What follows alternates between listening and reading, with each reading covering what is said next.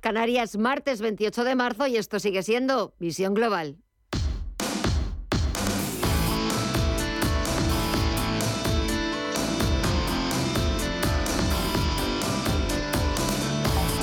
Esto es Visión Global con Gema González, Radio Intereconomía. Queda una hora para que Wall Street eche el cierre y de momento parece que la presión sobre el sector financiero va disminuyendo. El anuncio de que First Citizens Bank va a comprar los depósitos y préstamos del Silicon Valley Bank ha calmado a los inversores que recuperan el apetito por el riesgo y sus ganas de volver a apostar por la renta variable, especialmente por los valores más cíclicos. Todo esto ha llevado a un repunte de los rendimientos de los bonos y a que el mercado descuente más subidas de tipos por parte de la Fed. Muchos expertos siguen esperando que la Reserva Federal suba los tipos en 25 puntos básicos en mayo y que a partir de entonces decida hacer una pausa hasta al menos principios de 2024. Si echamos un vistazo al mercado de la renta fija, tenemos el interés exigido al 3 Uri americano, al bono estadounidense a 10 años, en el 3,56%, mientras se imponen los números rojos en los principales índices estadounidenses. Tenemos al Dow Jones Industriales bajando un 0,21% en los 32.362 puntos. El SP500 retrocede un 0,3% en los 3.965 puntos y el Nasdaq 100 abajo un 0,8% en los 12.571 puntos. Vamos a ver si ha habido algún cambio desde las 8 de la tarde en el resto de activos y empezamos por las bolsas latinoamericanas. Cuéntanos. Pues las bolsas LATAM continúan eh, sin cambios, las vemos cotizar al alza. El Merval de Argentina repunta un 2,9% hasta los 240.535 puntos. El Bovespa en Brasil suma un 1,59 hasta los 101.253 puntos. El IPSA chileno pierde un 0,26 y el IPC mexicano continúa avanzando un 0,68%. Si miramos al mercado de divisas y materias primas, aquí también vemos eh, no vemos cambios, Estefanía Muniz. Continuamos viéndolo todo en números verdes. En el mercado de las materias primas, el petróleo avanza el barril de Bren un 0,6% en los 78,25 dólares y en el caso del West Texas en los 73,35 dólares se revaloriza un 0,75%. El oro está repuntando un 1% en los 1.992 dólares, camino de los 2.000 y en el mercado de las divisas el euro se aprecia un 0,4% en los 1,08 dólares y la libra por su parte en los 1,23 dólares está aumentando un 0,4%. En las criptomonedas ha cambiado algo, mire ya. Pues seguimos viendo aquí también números verdes. Casi un 1 es lo que avanza ya el Bitcoin por encima de los 27.000 dólares. Ethereum en los 1.778 repunta un 3,7%. El Ripple se anota un 10,4% de subida. Dogecoin un poquito más de un 1% arriba y Cardano los 0,36 dólares avanza un 5,57%.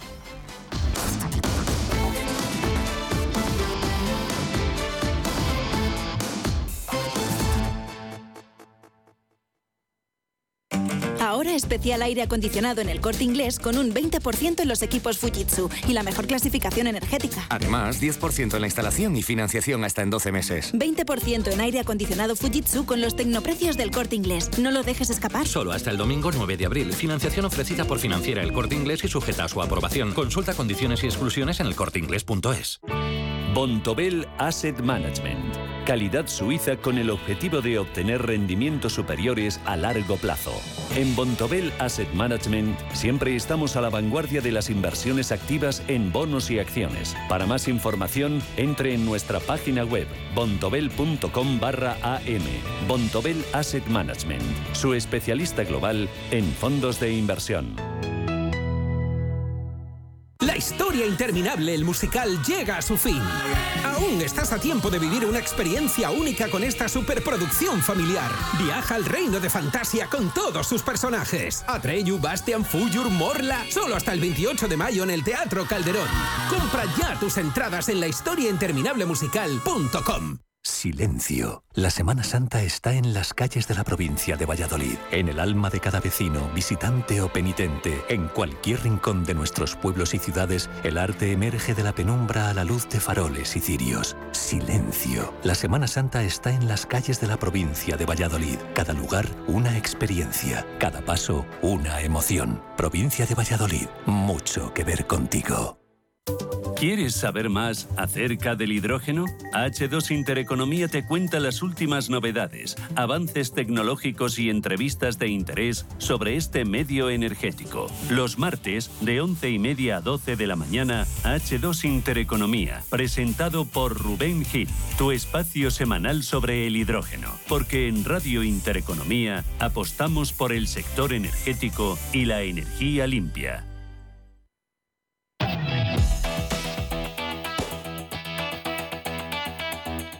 Visión Global, After Work.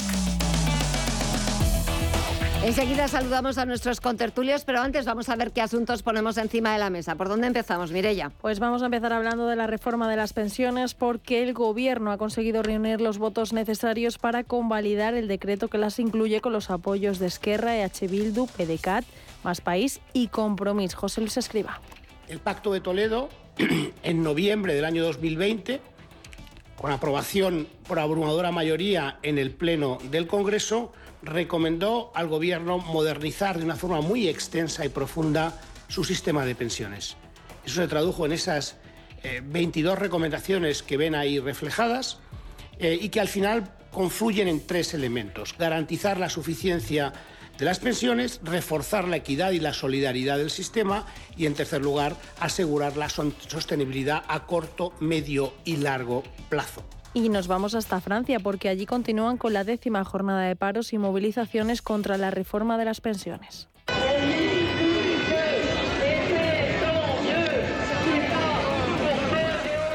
Según el Ministerio del Interior, hay 740.000 manifestantes y en París 93.000, mientras el sindicato de la CGT cifra en más de 2 millones de manifestantes. Entre tanto, el ministro de Interior, Gerald Darmanin, acusa a la izquierda de odiar a la policía. Permettez-moi tout d'abord de vous dire que je ne suis pas le premier flic de France parce que je n'ai pas le courage, ni vous d'ailleurs, d'être à la place des policiers. Los sindicatos proponen mediar para negociar la reforma, mientras que anuncian nueva jornada de movilizaciones el próximo 6 de abril. Por otro lado, Hoy en el Consejo de Ministros se ha aprobado la prórroga de la excepción ibérica hasta el 31 de diciembre de 2023, lo que según Nadia Calviño va a suponer un ahorro de 5.000 millones de euros en la factura de la luz desde su entrada en vigor. Desde la puesta en funcionamiento el 15 de junio de 2022 y hasta finales de enero de este año, el mecanismo ibérico ha supuesto un ahorro de más de 5.100 millones de euros para el conjunto de los consumidores españoles de electricidad. Esta medida beneficia, como decía, tanto a los consumidores domésticos como a las pymes, los autónomos y la industria, la gran industria de nuestro país. Y vamos a acabar en Francia porque Societe General, BNP Paribas y su filial Exane, Natixis y HSBC son las sedes de los cinco bancos que han sido registradas en París y su distrito financiero dentro de una investigación por fraude fiscal agravado y blanqueo de dinero agravado que podría elevarse a 100.000 millones de euros. Dentro de un procedimiento de cooperación judicial europea, 16 magistrados franceses han dirigido las operaciones en las que participan más de 150 investigadores, así como seis fiscales alemanes. Un asunto, este registro en varias oficinas de, París, del distrito financiero, de las sedes de bancos principales eh, franceses y el británico HSBC, que ha devuelto eh, los nervios a los inversores que siguen sin perder de vista cualquier movimiento, cualquier noticia que tenga que ver con el sector financiero. He hecho un vistazo rápidamente a la prensa económica nacional. Empiezo con el diario El Economista, que en su edición digital lleva una información que firma Carlos Simón García y Francisco Jiménez, que nos cuentan la misteriosa operación que desató el pánico con Deutsche Bank. Detrás del desplome del 8% de las acciones de Deutsche Bank el pasado viernes estuvo un pequeño movimiento de 5 millones de dólares en sus CDS, los Credit Default Swap, una gota en el océano que desató una liquidación masiva en bolsa aupada por el nerviosismo. También leo que BlackRock avisa, la Fed no saldrá al rescate de la recesión que se avecina bajando tipos de interés. También que el petróleo sufre una liquidación masiva ante el miedo a un vuelco en el mercado de crudo, el registro de varios bancos franceses por un presunto fraude fiscal con dividendos, Societe General BNP y su filial Exxon, Natixis y HSBC están siendo investigados. Los estafadores, residentes fiscales en el extranjero, eludían las retenciones propias del cobro de dividendos, prestando las acciones a los bancos. Y en el diario Expansión, en su edición digital, también abren con ese registro de las sedes de Société, BNP, Exxon, Natixis y HSBC en París por presunto fraude fiscal. Ya tengo al otro lado del teléfono a uno de los dos contertulios que nos acompañan todos los martes. Saludo a José Aguilar, socio director de Minvalue. José, muy buenas noches. José. Sí, sí. Ah, me escuchas. Perfecto, te escucho yo también. Nada. Te escucho perfectamente. Enseguida tendremos ya también a Miguel Córdoba, pero hasta entonces, ¿qué tal la semana? ¿Cómo ha empezado? Cuéntame. Bien, una semana intensa. La verdad es que este año no, no da tregua. Y bueno, también es buena noticia que en los sectores con los que trabajo veo también pues mucha actividad y, un relativo optimismo de cara a los próximos meses, a pesar de que el entorno eh, es, algo inestable, ¿no? Pero yo creo que nos hemos habituado ya a, vivir en este entorno de incertidumbre y, damos prioridad, digamos, al desarrollo de los planes de, nuestros negocios, eh, porque si realmente estamos siempre a expensas de los augurios y de las malas noticias, pues al final esa parálisis no, ayuda a nadie. Eh, echamos un vistazo y empezamos, si te parece, qué está sucediendo. Bueno, lo hemos visto con la reforma de las pensiones.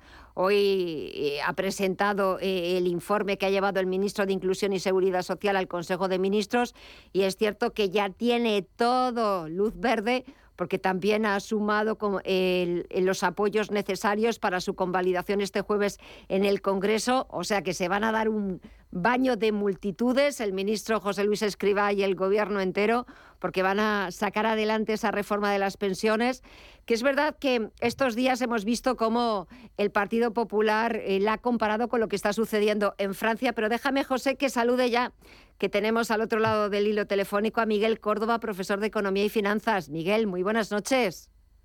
Hola, buenas noches, ¿cómo estáis? Encantada de estar con vosotros. Igualmente, ¿qué tal estás? ¿Cómo va la semana con esa hora ya que se va notando eh, eh, en, de verdad de luz solar que queda a gusto, ¿no? Sí, la verdad es que sí. La verdad es que cuando uno sale, acaba y ve todavía luz, la verdad es que da gusto. Sí, quiero conocerlo. Sí, la verdad es que sí. No sé si vemos demasiada luz en otros aspectos o en otras historias, pero por lo menos tenemos esa luz del sol y aparte está haciendo unas temperaturas que esto ya es eh, primavera. Le estaba empezando a preguntar a José por esa reforma de las pensiones. Hoy ha presentado el ministro al Consejo, em, al gabinete ministerial, eh, el informe eh, pues con las recomendaciones del Pacto de Toledo que se han incluido en esa, en esa reforma que se va a convalidar con muchos más votos de los necesarios este, este jueves. Y como también es verdad que estos días hemos escuchado al líder del Partido Popular, sobre todo cuando estaba en Bruselas, bueno, poner en evidencia y comparar lo que está pasando en Francia con lo que está pasando en, en, España. No sé si las comparaciones siempre son odiosas, pero en este caso no sé si dejan de ser tan odiosos. A ver, José, ¿qué opinas de la reforma de las pensiones aquí en España, de lo que está sucediendo en Francia? A ver, cuéntame. Bueno, hay, diferencias y algunos pequeños parecidos. Yo diría que la, principal eh, diferencia es la reacción popular, esa, especie de rechazo que aparentemente es multitudinario y que en Francia está generando eh, pues desórdenes públicos, eh, paralización de la actividad. ¿eh? Y mientras que en España pues es un debate un poquito más académico, parlamentario, pero curiosamente, siendo un tema tan sensible, no está generando una reacción de calle, una reacción tan intensa. Y, y, bueno, yo creo que al final son culturas políticas distintas. También me gustaría subrayar que en Francia efectivamente se ha generado una movilización popular y además ya muy reiterada. No olvidemos que hoy es el décimo día de, protestas, están movilizando a cientos de miles de ciudadanos y teniendo un impacto muy significativo, eh, no solamente en la opinión pública, sino, sino en la calle. Hay que decir también que realmente estas protestas tienen como motivo fundamental o al menos su, gran titular, la, la portada es las pensiones pero en realidad la protesta en Francia eh, es, la, es la gota que desborda el vaso, es la, suma del descontento ante, ante muchos más elementos. ¿eh? O sea que también presentar esta reacción popular simplemente como un rechazo del incremento de las pensiones a los 64 años sería una interpretación un poco simplista de, todo ese movimiento popular que estamos observando en estos días.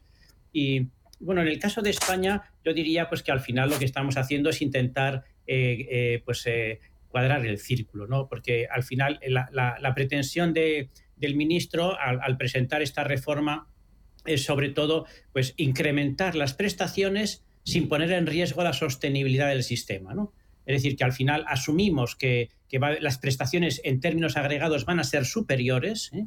Eh, y, pero que, eso, digamos, eh, sea un coste asumible o que, o, que, sea un coste que se pueda cubrir con determinados ingresos que desde mi punto de vista es la parte más débil. ¿eh? Es mucho, mucho más fácil comprometer un gasto que asegurar el ingreso. ¿eh? Porque comprometer el gasto es simplemente eso, un compromiso. Es decir, pues eh, el gobierno asume la obligación de incrementar las prestaciones en unos determinados parámetros. Pero ¿cómo se va a cubrir eso? Pues bueno, las referencias son más genéricas y son más, más contingentes. O sea que aquí lo que ya no tiene vuelta de hoja es el incremento de gasto lo que va a depender de factores en muchos casos pues no suficientemente fundados es el incremento de ingresos. Con lo cual, desde mi punto de vista, buena noticia en el sentido de que los, eh, pensionistas pues van a tener unos ingresos superiores eh, en términos generales, insisto, porque también habría que desagregar unos más y otros menos. ¿eh? Pero, desde luego, en términos de déficit público y de sostenibilidad del sistema, me parece que, la, que el anuncio es quizás demasiado optimista. Miguel, ¿tú qué opinas? Vamos a ver, en el caso de Francia yo creo que, lo ha comentado muy bien José, realmente ya no es tan por lo de las pensiones, ahora mismo es una bronca contra Macron. Entonces, bueno, pues evidentemente los disturbios siguen ahí. Eh, bueno, los franceses siempre han sido desde hace ya más de 200 años bastante burros en la calle y yo creo que siguen un poco en la misma línea. Yo creo que Macron debe aguantar. Yo creo que en el fondo la gente entiende que lo que ha hecho es correcto, sobre todo si lo comparamos con el resto de Europa, pues eh, muchos países están en el 67, como España, con lo cual, pues evidentemente Macron eh, lo que está intentando es cuadrar esas cuentas públicas que aparte están bastante más saneadas que las españolas, ¿no?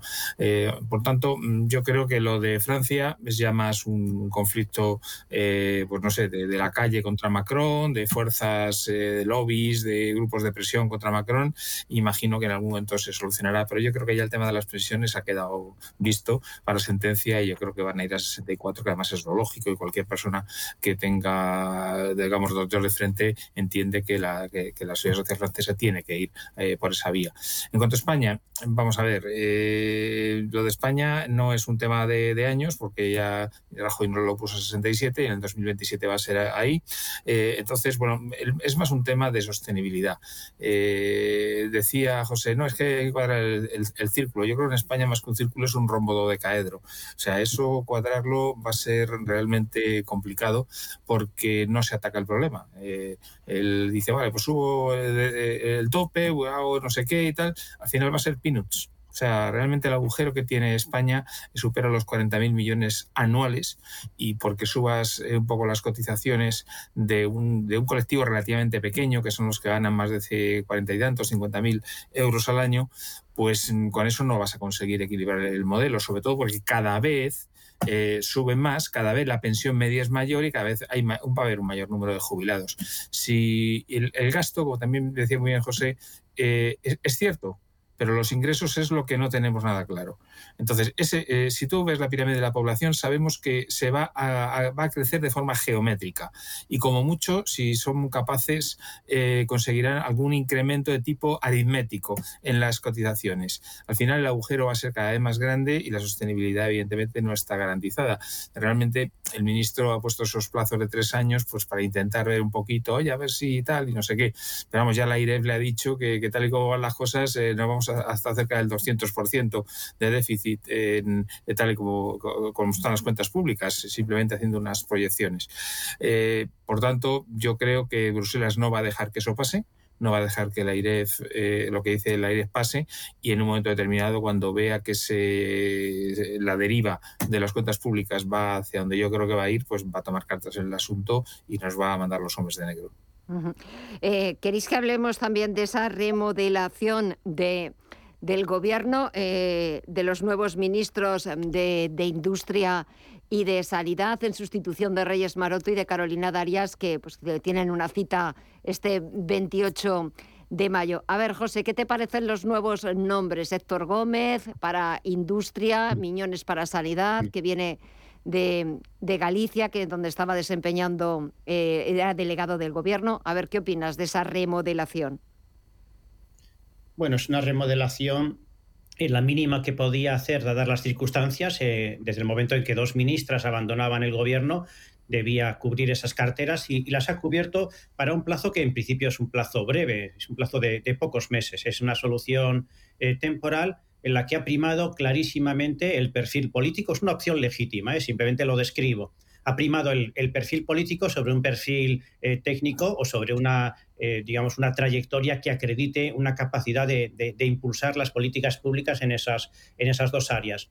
Es político en el sentido de que hablamos de dos personas, pues lógicamente, con, carne del Partido Socialista, con una larga trayectoria en el aparato y, en cargos, en cargos públicos de, por el Partido Socialista y bueno, pues el, ministro de, Industria, Comercio y Turismo tiene una cierta experiencia porque estuvo un año pues dirigiendo eh, Tour España, un, organismo público que se dedica a promocionar el turismo español en el extranjero, con lo cual una cierta conexión con la cartera tiene. Pero vamos, yo lo considero simplemente como soluciones de compromiso. Y también hay que decir pues, que el Partido Socialista siempre está, pone mucho empeño, y particularmente el actual presidente del gobierno, en buscar lo que se llama pues, ese equilibrio territorial. Es decir, que, que no solamente el Partido Socialista en términos agregados esté representado eh, como considera que merece las instituciones públicas, sino que además cada una de las federaciones eh, pues tenga la representación y tenga la cuota de poder pues que en el reparto que han hecho le corresponde. Y en ese sentido, pues bueno, aquí se ha primado pues que uno venga de Galicia, también ante la expectativa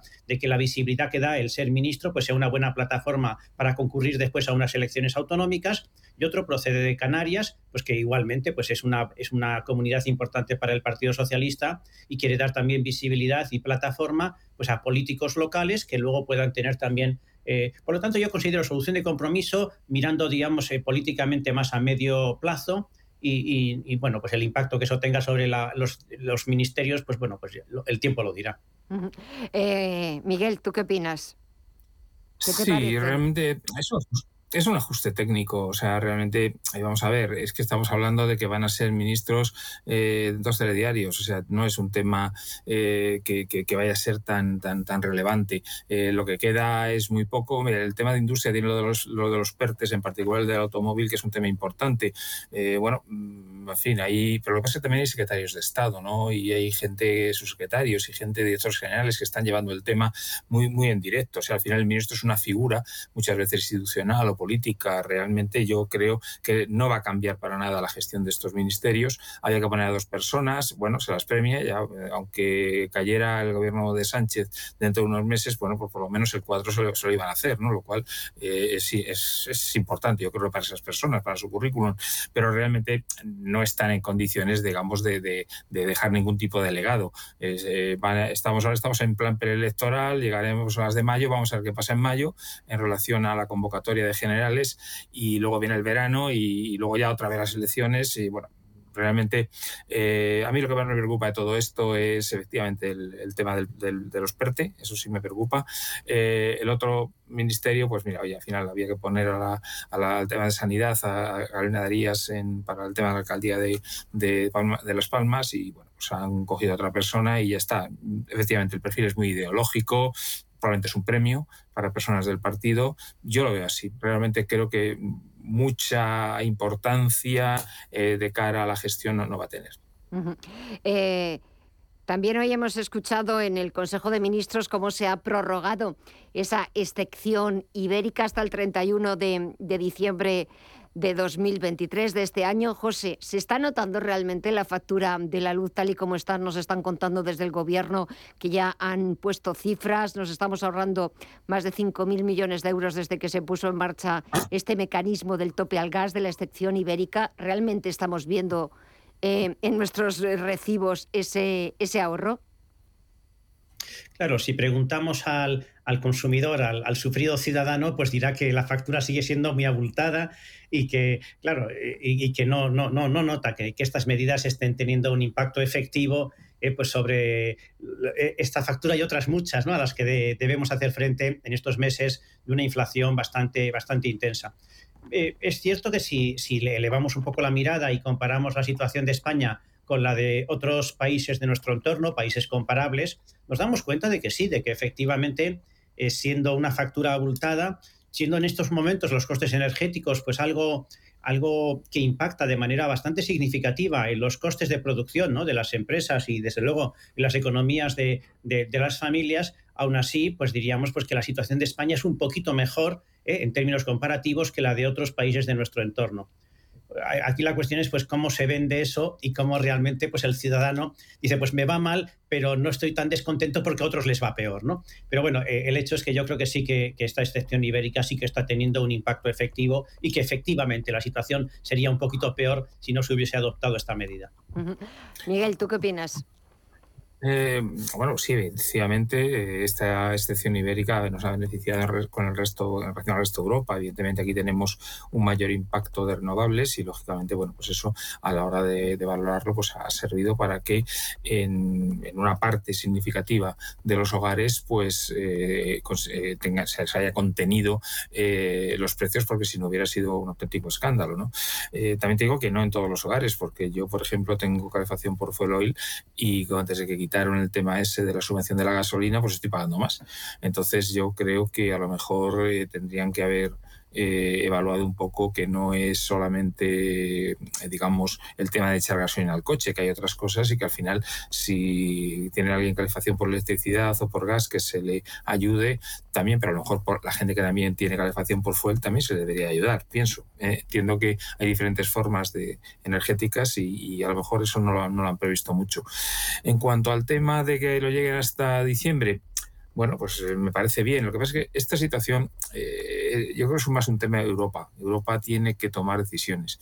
Europa tiene que tener una política común, tiene que cambiar un poco los modelos que tenía, el modelo ese marginalista, etcétera, y llegamos a, unas, a una situación en la que efectivamente, pues la, electricidad, el gas, etcétera, todas estas cosas, pues sean algo razonable para eh, los ciudadanos. O sea, tú no puedes llegar a una familia que es mileurista y y, meter unos facturones de electricidad y de gas porque es que eh, te comes la renta disponible de las familias. Eh, tiene que estar en proporción. Evidentemente en Europa los salarios son el doble y el impacto es mucho menor. Pero esas cosas a lo mejor también tienen que ser una excepción ibérica y eso no lo han evaluado. Eh, sobre el sistema financiero, hemos visto hoy que lo llevan también todos los periódicos, esos registros en París de varias sedes de bancos principales franceses.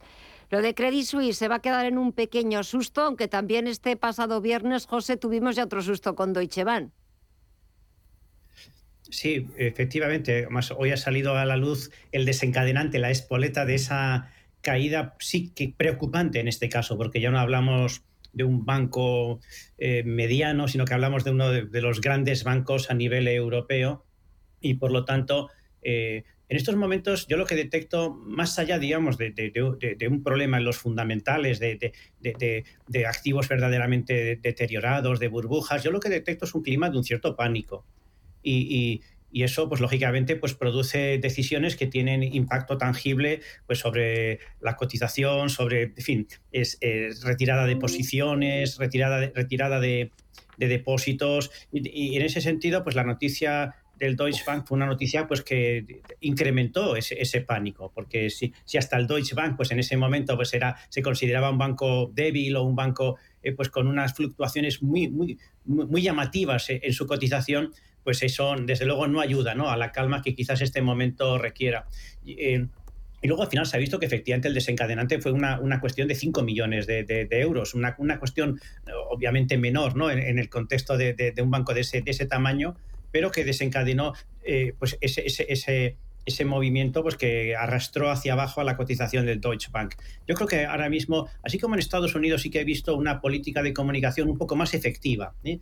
Eh, más, en primer lugar, más temprana. O sea, que el propio presidente de los Estados Unidos salió a la palestra, es decir, no salió el secretario del Tesoro ni, el gobernador de, la Reserva Federal, sino que salió en persona el, el presidente lanzando mensajes como muy claros, muy, muy comprensibles y, luego, pues yo creo, he visto que allí sí que eh, la comunicación, que en estos momentos es clave, se está trabajando un poquito mejor que en Europa. Europa también por las características del continente y por esa dispersión del poder, pues falta en estos momentos quizás eh, eh, autoridades que, que con con credibilidad ante la opinión pública y ante los mercados estén lanzando mensajes verdaderamente tranquilizadores. Y, en ese sentido, pues eh, no olvidemos el, el, que el crack del 29 pues, también se generó eh, en parte pues, pues, por los rumores, pero los rumores en el 29 pues tardaban eh, horas, en el mejor de los casos, y no días, en llegar a todos los agentes económicos. En estos momentos, los rumores o cualquier noticia que, que desestabilice el sistema llega en tiempo real y, por lo tanto es todavía más importante ¿no? esa, esa, eh, esa, función, digamos, de comunicación por parte de los principales actores eh, eh, en, esta, en el sector financiero y desde luego por parte de los reguladores y los gobiernos. Mm, Miguel, ¿qué pasa con los bancos? Vamos a... Mm, pues yo creo que pasa poco. Credit Suisse y Deutsche Bank llevan en candelero años. Sí. todos sabíamos eh, que, esto estaba mal, sobre todo el Credit Suisse, una gestión de riesgos horrible. Eh, el Deutsche Bank estaba bastante apalancado en el 2015 y ya sabíamos, pero yo creo que el Deutsche Bank ha mejorado su política de riesgos, ha ido evolucionando razonablemente, a lo mejor todavía le falta, pero bueno, en cualquier caso estamos hablando de, un banco enorme eh, y el Bundesbank jamás entraría a, dejar que cayera. O sea, y en cualquier caso yo creo, de verdad, creo que, que ahora mismo eh, estamos hablando de problemas locales, estamos hablando de, instituciones con algún problema de gestión, que Suisse es clarísimo, y no digamos los, los chavalitos desde el Silicon Valley eh, con, con, los bonos del tesoro. Entonces, eh, sinceramente, yo no sé por qué ese pánico, no sé por qué ha bajado lo que ha bajado la bolsa, que es una barbaridad lo que ha bajado. También siento que había subido desde enero bastante, eso también hay que, reconocerlo. yo creo que ahora mismo las aguas se están serenando y el Banco Central Europeo es que lo ha dicho ya por activa, por pasiva, por perifrástica, que no hay un problema sistémico, que no hay un banco que se vaya a caer a cachos, que no va a pasar. Entonces, eh, esta vez me, me, uno José en el optimismo, de verdad. no, no va a pasar. O sea, tranquilos que los bancos españoles en particular están estupendamente y que van a perder algo de rentabilidad por el subidón de, de los tipos de interés en relación a la cartera de deuda que tienen, pero eso significa que en vez de ganar, eh, yo que sé, 8.000 van a ganar 6.000 y ya está, no hay más. Eh, estáis hablando del sistema financiero, de que podría haberse quedado en ese susto. No tiene nada que ver la situación aquí en Europa con la situación en Estados Unidos. Es cierto que también, quizás más en Estados Unidos, esa respuesta o esa acción coordinada, como contaba José, eh, saliendo eh, pues la Secretaría del Tesoro de Estados Unidos, el presidente de la Reserva Federal. Pero, por ejemplo, también ahora vuelve un poco a ponerse encima de la mesa, que yo no sé que hemos hecho, que hemos venido haciendo desde 2008, como que el sistema financiero europeo y estadounidense necesita mucha más supervisión o una supervisión mucho más fuerte y más eficaz. ¿Qué hemos estado haciendo hasta ahora entonces, José? Sí, e, e, es, realmente es, este, este reproche o esta reflexión acerca de, problemas regulatorios, pues claro, también producen un cierto escándalo porque estos problemas no afloran ahora. ¿eh? No olvidemos que todavía tenemos muy fresca en la memoria eh, pues la crisis de, 2008, que eso sí que era una crisis de verdad. Y, entonces, pues cuando ahora, por ejemplo, la, FED, ¿eh? la, pues la Reserva Federal en Estados Unidos dice que es necesario retocar la regulación para el sector bancario, bueno, pues a, buenas horas mangas verdes, ¿no? es decir, como que parece que, que aparentemente es un sector hiperregulado, que existen mecanismos de supervisión rápidos, eficaces, etcétera, y que se ha avanzado mucho, ¿eh? sin duda se ha avanzado mucho. Así tampoco eh, sería justo eh, pues, decir pues, que, ha habido una ha habido, pues, una falta de atención. Pero, sin embargo, parece como que la vida va un poquito por delante de la capacidad de, de, al menos de controlar determinados riesgos ¿no? y, de, y, de, y de llamar al orden a las instituciones pues, que pueden estar eh, eh, haciendo que no solamente que peligren ellas mismas, lo cual al final perjudica solamente a sus accionistas, sino que realmente puedan poner un poco en riesgo el propio sistema.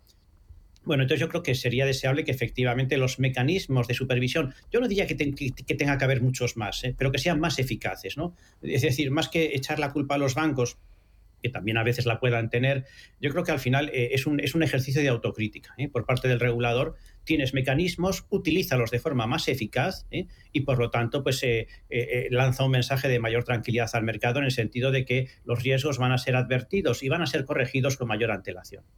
Miguel. Sí, efectivamente, pero hay, aquí yo creo que el regulador lo que tiene miedo es efectivamente de la gota de aceite, ¿no? Y la gota de aceite tiene mucho que ver con el llamado riesgo de contraparte, es decir, que eh, la gente, los bancos, sobre todo en el tema de derivados, estructuras y demás, eh, o CDS, eh, pues lo que hacen es que, al final contratan en el mercado y claro, al final tú puedes tener un conjunto de contrapartes que, que, en una determinada entidad pues ha cogido mucho volumen. Tú dices, yo estoy cubierto, ¿por qué he contratado con ese otro banco? Ya, pero ¿y si el otro banco cae, qué? Resulta que ya no estás cubierto y con lo cual efectivamente se forma el, castillo de naipes que se cae. Entonces, eso sí que deberían ahí profundizar porque yo creo que hay mucho, mucho que ver con eso y en particular, por ejemplo, el tema de los swaps de fijo variable con todas las hipotecas a tipo fijo que se han hecho en los últimos 8 o 10 años, mm, yo no sé y yo creo el regulador tampoco eh, quién tiene la contraparte de todos esos swaps. Y a lo mejor un, dos o tres bancos se han inflado de hacer eso y resulta que en un momento determinado en las liquidaciones por diferencias pues pueden caer. Bueno, señores, a ver qué, va pasando en los próximos días, a ver si nos, se nos queda en un susto o vamos empezando a abrir la alfombra o a levantar la alfombra ya que empiezan a salir todos los viejos, los viejos fantasmas.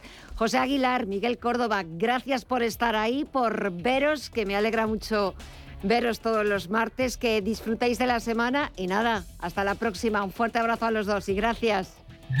A vosotros, encantado. Mucho gusto. Gracias, Emma. Buena semana.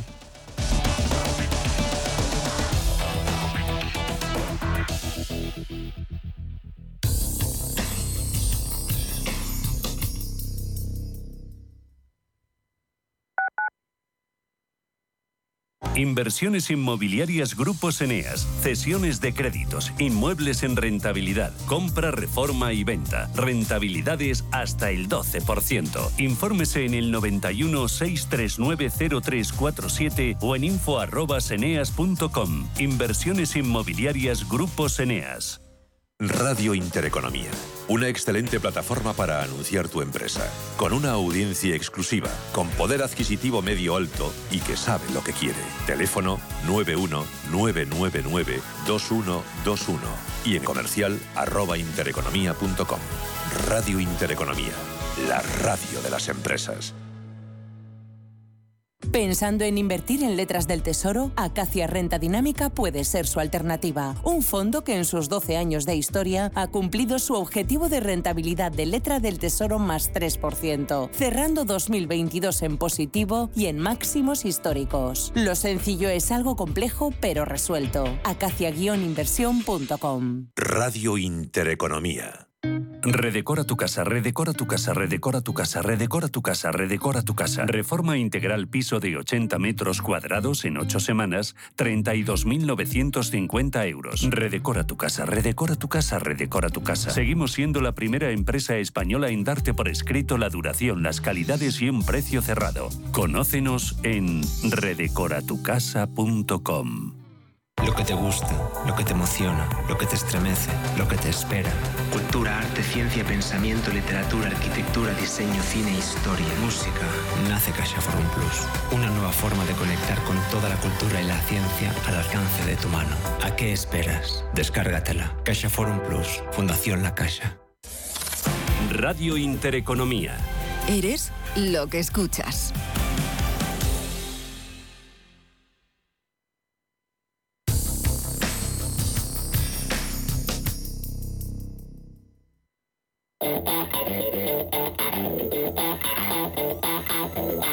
Global. Los mercados.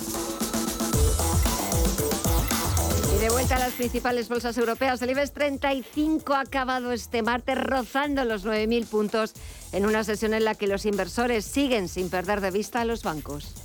El selectivo español se queda en los 8.944 puntos tras un rebote en el día de hoy del 0,43%. Los bancos han vuelto a ser determinantes en el rumbo del IBEX y la recuperación de BBVA y Santander han sido claves para que el índice acabara rozando los 9.000 puntos, con repuntes del 1,41% y del 1,02% respectivamente para los bancos. Por otro lado, el IBEX también ha encontrado apoyo en Repsol, que ha repuntado un 2,01%, en IAG, que se ha revalorizado un 1,92 y en Celnex con un avance del 1,63. Las caídas las ha liderado Solaria, que ha perdido un 3,88%, seguida de Inmobiliaria Colonial con un retroceso del 1,77, Merlin Properties, que se ha dejado un 1,55 y Grifols, que ha caído un 1,19%. Y para mañana miércoles, la agenda que nos trae Estefanía. Nos trae la evolución de los depósitos bancarios y los índices de exportación y de importación de productos industriales. Ambas del mes de febrero son las principales referencias en España de un miércoles en el que fuera de nuestras fronteras también se conocerá el clima de consumo GFK de Alemania y las cifras de ventas de vivienda pendientes en Estados Unidos.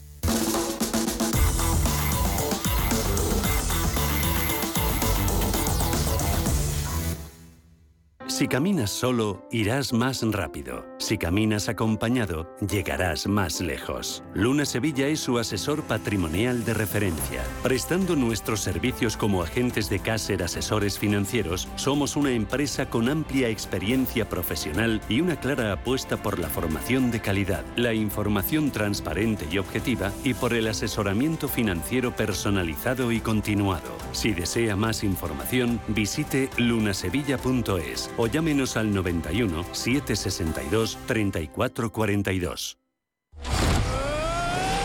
Entrenamiento completado. A la aventura. Llega a la gran pantalla Super Mario Bros. Consigue ya tus entradas en yelmocines.es o en nuestra app. Muy bien. Vamos allá. Super Mario Bros. La película. Estreno 5 de abril en Cine Yelmo. En Visión Global, las noticias empresariales. Alibaba se dividirá en seis unidades que podrán salir a bolsa por separado. La empresa se dividirá en seis nuevos grupos enfocados en diferentes líneas de negocio, inteligencia en la nube, la plataforma de comercio electrónico Taobao y Tamal, servicios locales, comercio digital global, Cainiao, su filial de logística y medios digitales y entretenimiento. Cada una de las unidades contará con su propio consejero delegado y su junta directiva y conservará la flexibilidad para recaudar capital externo y buscar salidas a bolsa. El ajuste tiene como objetivo liberar el potencial valor de los accionistas y fomentar la competitividad en el mercado. Por otro lado, la CNMC ha iniciado un expediente contra Google por posibles prácticas anticompetitivas. En particular, estas prácticas consistirían en la posible imposición de condiciones comerciales no equitativas a las editoriales de publicaciones de prensa y agencias de noticias establecidas en España para la explotación de su contenido protegido por derechos de propiedad propiedad intelectual. Este expediente tiene su origen en una denuncia recibida en la CNMC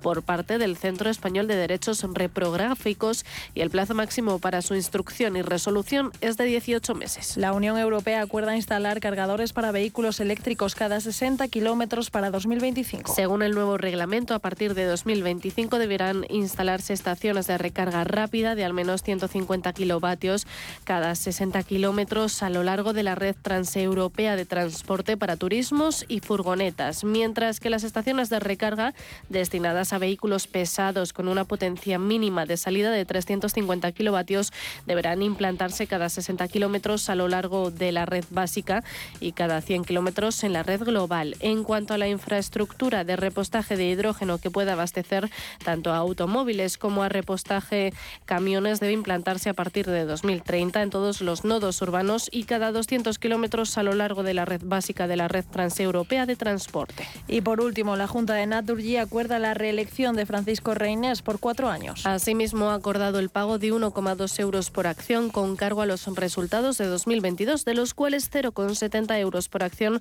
se desembolsaron en agosto y en noviembre, y el resto este mes de abril. Y además, la Asamblea aprueba el sueldo del presidente 5,8 millones.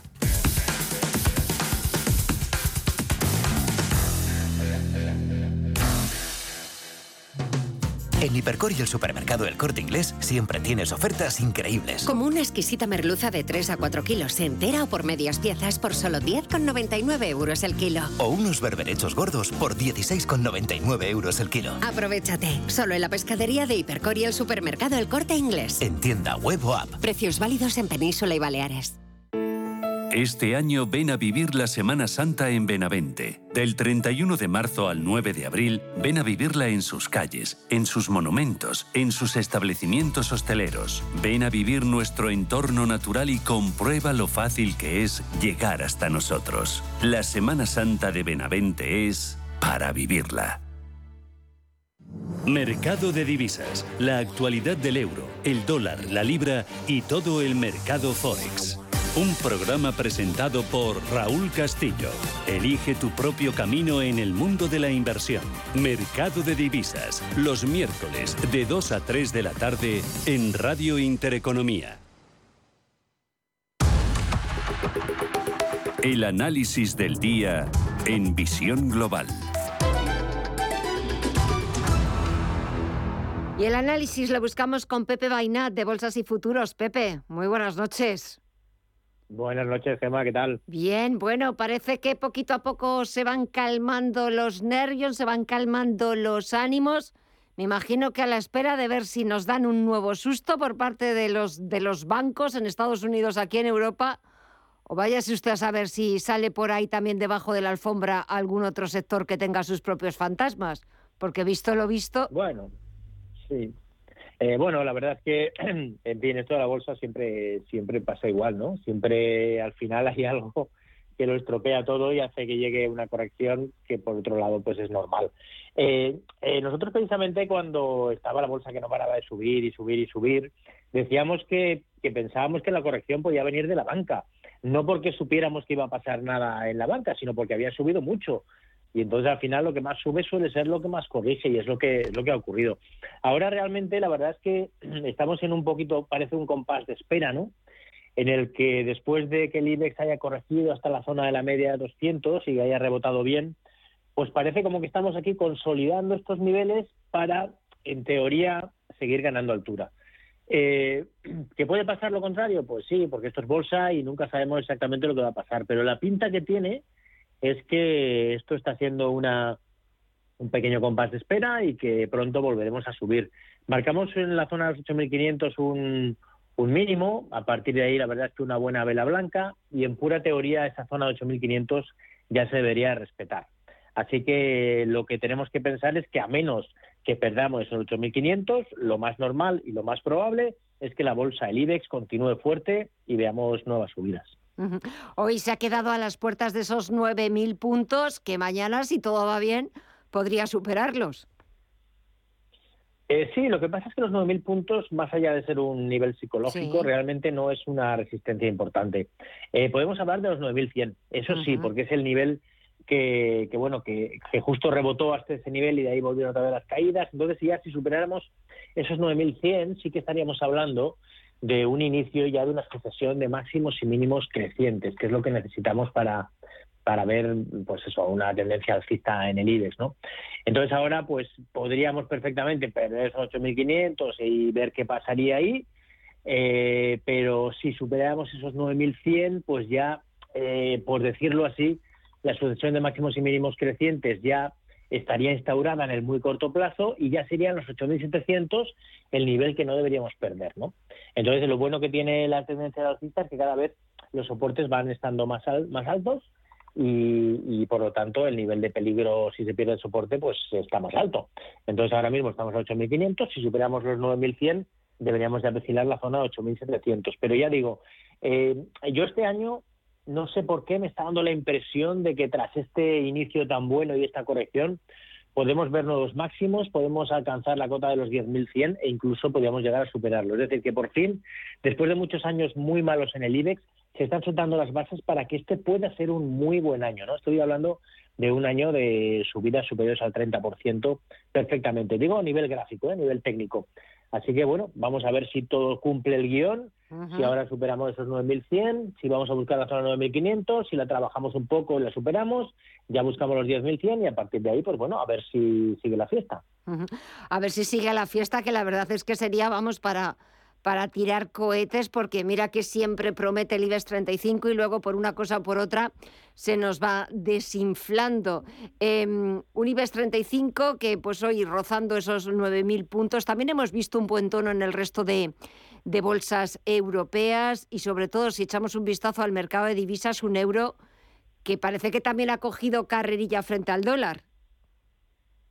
Sí, sin duda el euro es alcista ya ¿eh? con respecto al dólar eh, la superación de la media de 200 que tenía la zona de 1,05 fue muy importante y lo más importante quizá no fue esa superación, fue que se fue por encima de 1,10, ¿no? Porque ahí ya le da tiempo a corregir otra vez hasta la zona 1,05 y luego volverse al alza. Y ahí, bueno, pues es lo que hay el típico cambio de tendencia ocurre cuando supera la media de 200, se escapa de ella va bajando poco a poco, le da tiempo a la media a coger una pendiente positiva, apoyarse en la zona de la media, que es lo que hizo el euro con el dólar, en la zona de 1,05, un poquito por arriba, y a partir de ahí volver a impulsar.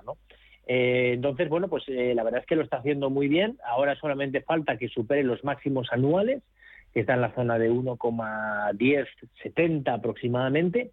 Y si superara esos mínimos, pues bueno, está exactamente 1,1059, marcó de máximo. Si supera ese nivel, pues un nuevo tramo alcista, que bueno, pues se podría llevar a, de momento en el entorno de 1,15 ¿eh? fácilmente.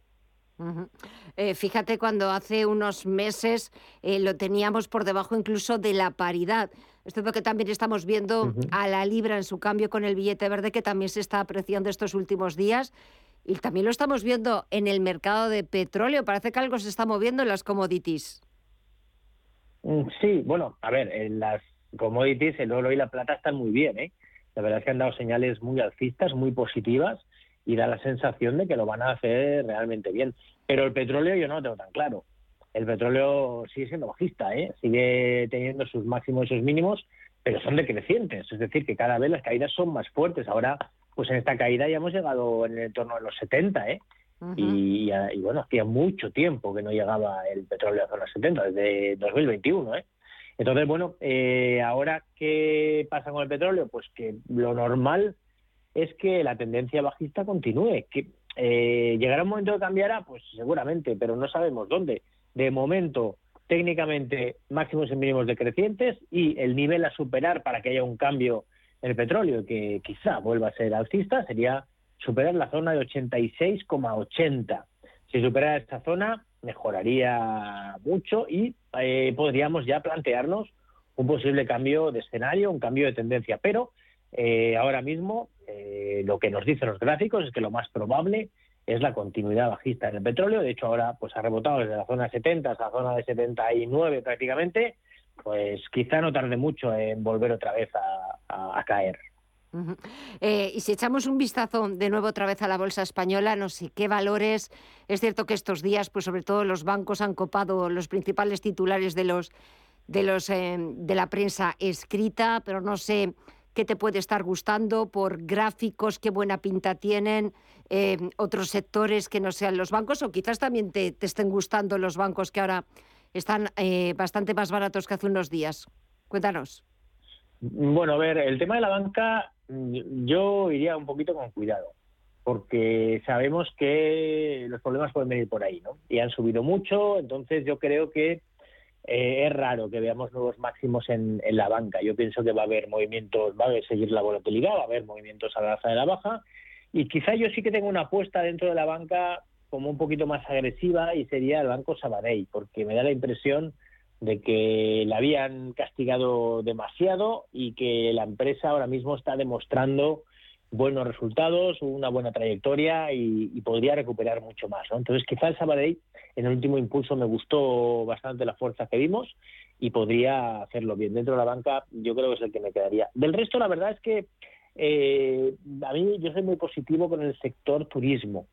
Yo pienso que el tema de la pandemia ya le hemos dado por finiquitado completamente Eh, los gráficos están, están bastante bien. Tenemos en Amadeus un gráfico con una consolidación lateral bastante interesante ya de bastante tiempo, de bastantes meses, que debería eh, resolverse al alza.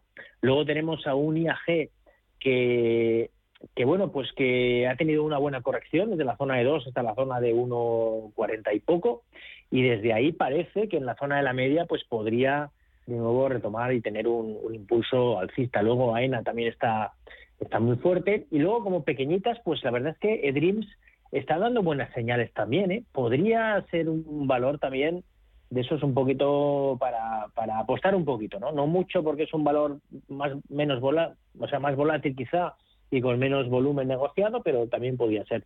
Luego tenemos eh, otros valores como Telefónica, que lo está haciendo bien, está haciendo una clara escalerita alcista, tendencia alcista muy clara, y ahora después de tocar la media de 200, pues parece otra vez que quiere pues volver a, coger fuerza. Y luego tenemos el caso de Celnex, que Celnex está empezando a hacerlo bien otra vez, ¿eh?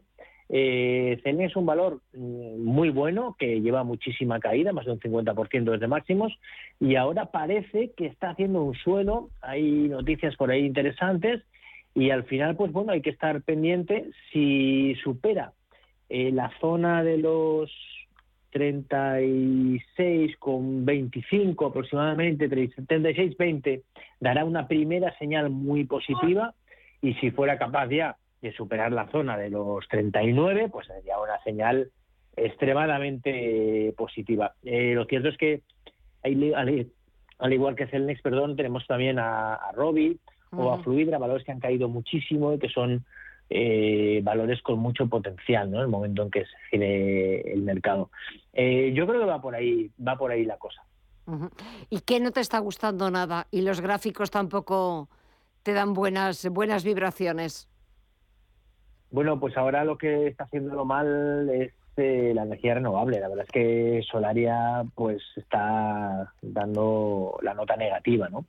Está cayendo con bastante fuerza, eh, hizo un amago alcista por encima de la zona 18, que parecía, ¿no? Que podía empezar un nuevo tramo, pero bueno, perdió los 18 y luego los 17, luego los 16 y ahora pues parece que perder los 15, o sea que no tiene no tiene buen aspecto. Eh, lo que ocurre es que este tipo de valores Mm, está teniendo unos vaivenes un tanto erráticos últimamente, y igual que pinta mal de golpe, pues de repente cambia y mejora. Pero técnicamente, desde luego, no, no está dando señales nada, nada positivas. Del resto, la verdad es que yo creo que hay, hay muchas cosas buenas, incluso Farmamar, ¿no? que hablamos a veces que es un valor que no hace más que caer y caer y caer a caer. Yo creo que ha llegado a un nivel muy interesante, está haciendo un suelo en esta zona. Pensemos que, bueno, pues los, los directivos de Farmamar han hecho compras importantes del valor en la zona de 47, ahora está en 44,66. Yo creo que es un valor típico de un, pues que está muy negativo, que todo el mundo está muy negativo con él y que precisamente cuando más negatividad hay un valor es cuando hay que estar más pendiente, porque podría girarse de una manera fuerte, ¿no? Eso sumado a la compra de los directivos. Me quedo sin tiempo, me quedo con me quedo con Farmamar. Pues Lo hablamos. Pepe Bainate, Bolsas y Futuros. Gracias, buenas noches, hasta pronto. Buenas Adiós. noches, que vaya bien. Chao.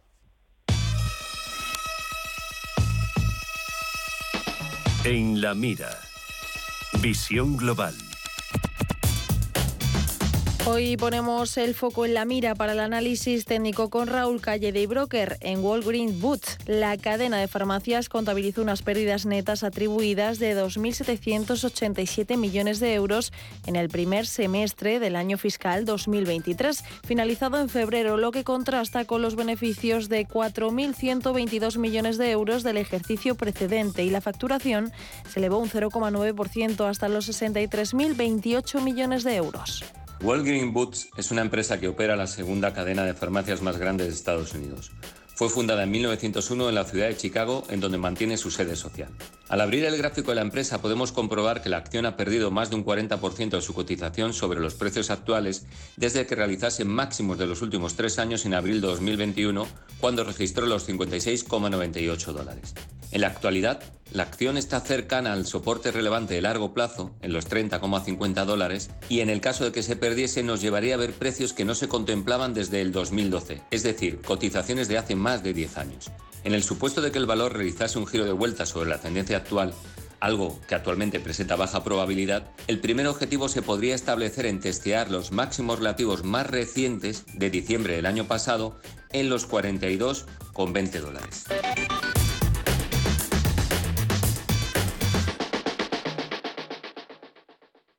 Las claves del día en Visión Global, Radio Intereconomía.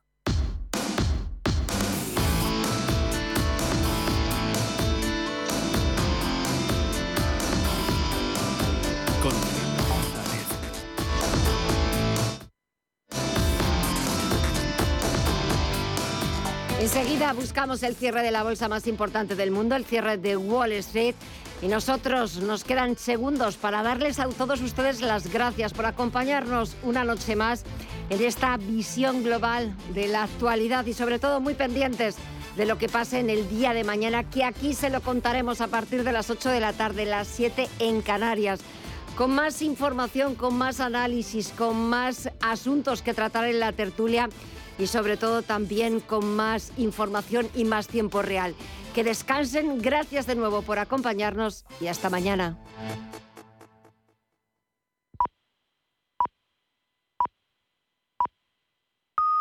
Son las 10 de la noche, las